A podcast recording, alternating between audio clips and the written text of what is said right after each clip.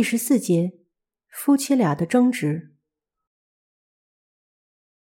到了晚上十点，花和沙野家在食堂继续闲聊，其他人都回了各自的房间。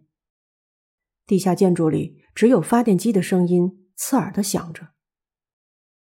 大胆的人可能睡着了，不然的话会压抑不停上涌的不安，抱着膝盖一动不动吧。我慢慢的走在地下一层的走廊上，有件事无论如何都很在意。确认完玉哉的背包后，我几乎再没见过龙平和麻衣。两个人一直在房间闭门不出，看样子像是在商量什么，但费时太久，令人推测他们好像在吵架。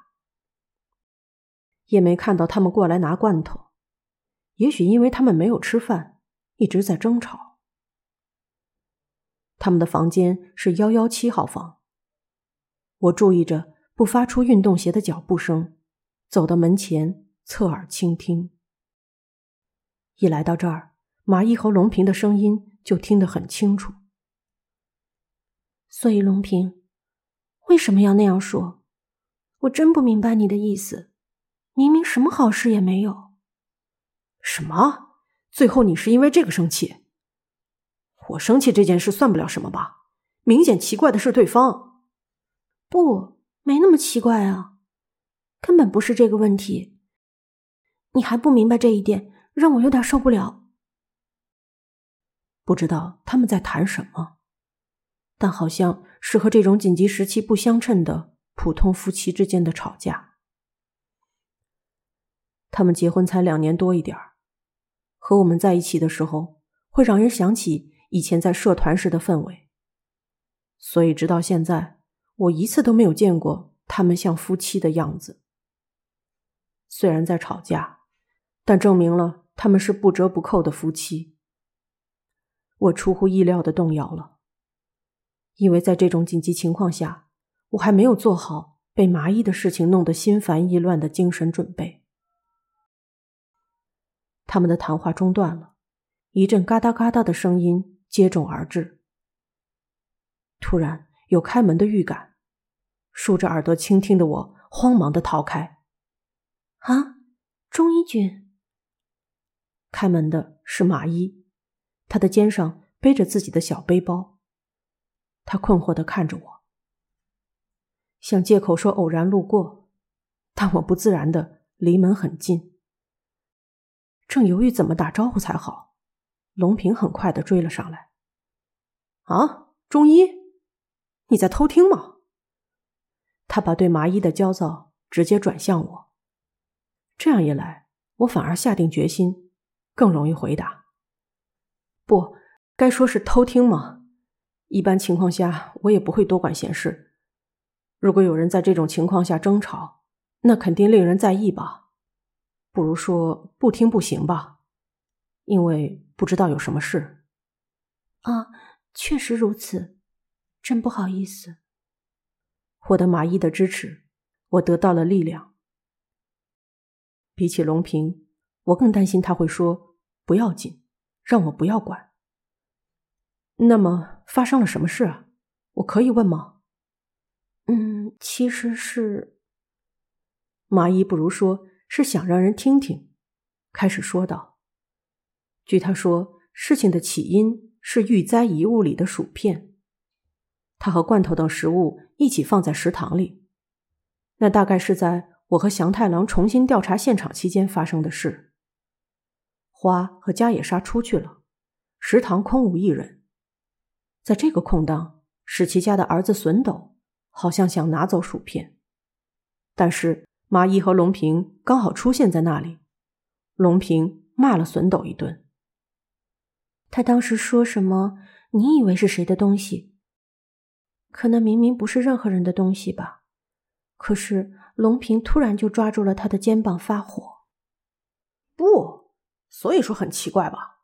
不是说好大家分着吃吗？那些东西，一般人都能明白吧？发疯了才会随便拿走食物，一定是这样。麻衣对丈夫的反驳显得不耐烦。所以说不是这个问题，都这个时候了，让他吃吃薯条也好啊。龙平，你就那么想吃吗？不是，对吧？真是可怜。大家并非特别执着，就让给年龄最小的笋斗就好了嘛。那最后怎么样了？笋斗君哭了，然后把薯条放回罐头那里。准备回房间的时候，他父母过来看看情况。当时非常尴尬，我姑且说明了一下事情，然后史奇先生他们低着头说了声对不起，就走了。所以傍晚来拿罐头的史奇，因为儿子被不分青红皂白的大骂了一顿，提高了警惕度。现在可以理解他当时的样子了。可其实他只要说句话，谁都不会有怨言啊。他就说：“请问想吃这个可以吗？”那这句话不能说吗？当然，龙平说的也对。想不经允许就独占昨天才认识的人的遗物，再怎么说也是不合常理的。但是听了这番话，我觉得心中刚膨胀起来的对史奇家的疑惑反而变小了。那个看起来比年龄要小一点的高一学生的行为，比起杀人更像人类。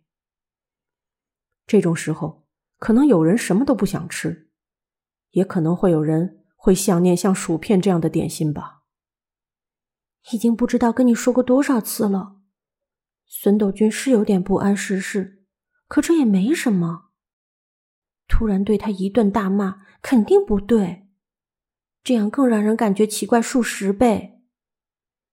还没找到犯人就开始吵架，这要怎么办？说不定以后还有事情需要我们一起合作呢。嗯，确实如此。我看准容易帮腔的时机，说道：“为了找出犯人，也许必须了解史奇家各个方面的事情。把关系搞坏是毫无道理的。说起来。”龙平，你之所以这么做，是因为本来就认为不好找到犯人吧？是不是认为终究不可能谈妥？是。这句话似乎最接近麻衣想对龙平说的话的核心。龙平，你是不是觉得只要大闹一场，就总有办法？就算找不到犯人，只有自己绝对不会成为牺牲者。你难道不是打算从现在开始吓唬大家吗？这样做的话就完蛋了，太可怕了。我和麻衣的视线一同指责龙平。我脱口而出的话立刻引起了麻衣的共鸣，这似乎深深的伤害了龙平。半个身子探出门外的他，一脸难看的向房内退了一步。那你想怎么办？什么怎么办？所以我要去别的地方睡。刚才你不是叫我出去吗？这样更好。你要去哪里？和中医一起睡吗？什么？你在说什么？麻衣的语气头一次变得粗暴。话说你们到底是怎么回事？偷偷联系什么的，真是令人恶心。你在说什么？你说这种话可不行。现在众所周知，不是说这个的时候。再见，明天见。麻衣一使劲的推门，龙平就更快的拉上门把手。我说：“你们一直在吵架。”嗯，虽然沉默的时间更长，因为笋斗君的事，不止这件事，还有至今发生的各种事情。我跟你说过吧，我觉得再和他在一起可能不好。我和马伊啪嗒啪嗒的走在寂静的走廊上，他似乎没有因为被人看到吵架的现场而感到难为情，现在这种感情也许理所当然的麻木了。龙平他尽管说了好多好像很有道理的话，但是一旦犯难。最后，除了大闹一场，就不知道如何是好。虽然他一直是那样子，但事态紧急时会变得更加严重。虽然我觉得他可以再依赖我多一点。哦，原来如此。我草率的表示同意，感觉再说下去会很危险。在地下一层走来走去的最后，麻衣选择了幺幺六号房。我就住在这儿吧。这是龙平所在的斜对面的房间。最后，虽然没有离他多远，但地下一层的其他房间都被地震弄得乱七八糟，如果不收拾是无法使用的。你一个人没问题吗？嗯，现在暂时一个人就好。有困难的话，也许会叫人，应该马上能听见。我帮他把床垫从另一个房间搬进来。那么，好吧，明天再说。嗯。除了就这样睡觉以外，不是还有其他必须做的事情吗？不知道是不是出于这种犹豫，马伊在门口看了我一会儿。任何人被困住都会有焦虑，马伊也一定能感受到。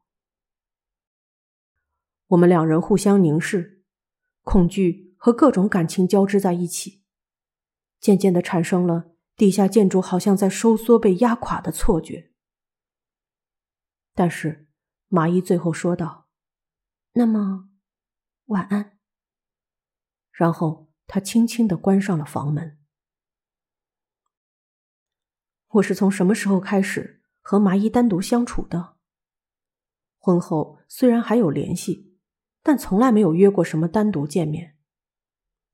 之前在社团的时候，等同一班电车，一起去家庭餐厅是常有的事。有一次，为了帮忙挑选登山用品，只有我们两个人去购物。也有一段时期的氛围，总觉得我们正在交往。与那时相比，现在相当短暂。但是我未曾如此明确的。和麻衣享有同样的感情，虽然这种朝向她丈夫的感情不太健全。我一边走向和祥太郎共同的卧室，一边用发烫的头脑继续思考。在这种接近极限的情况下，我渐渐的几乎只想到麻衣的事情。这不是逃避现实，不如说正相反，因为我越想。就越害怕死亡。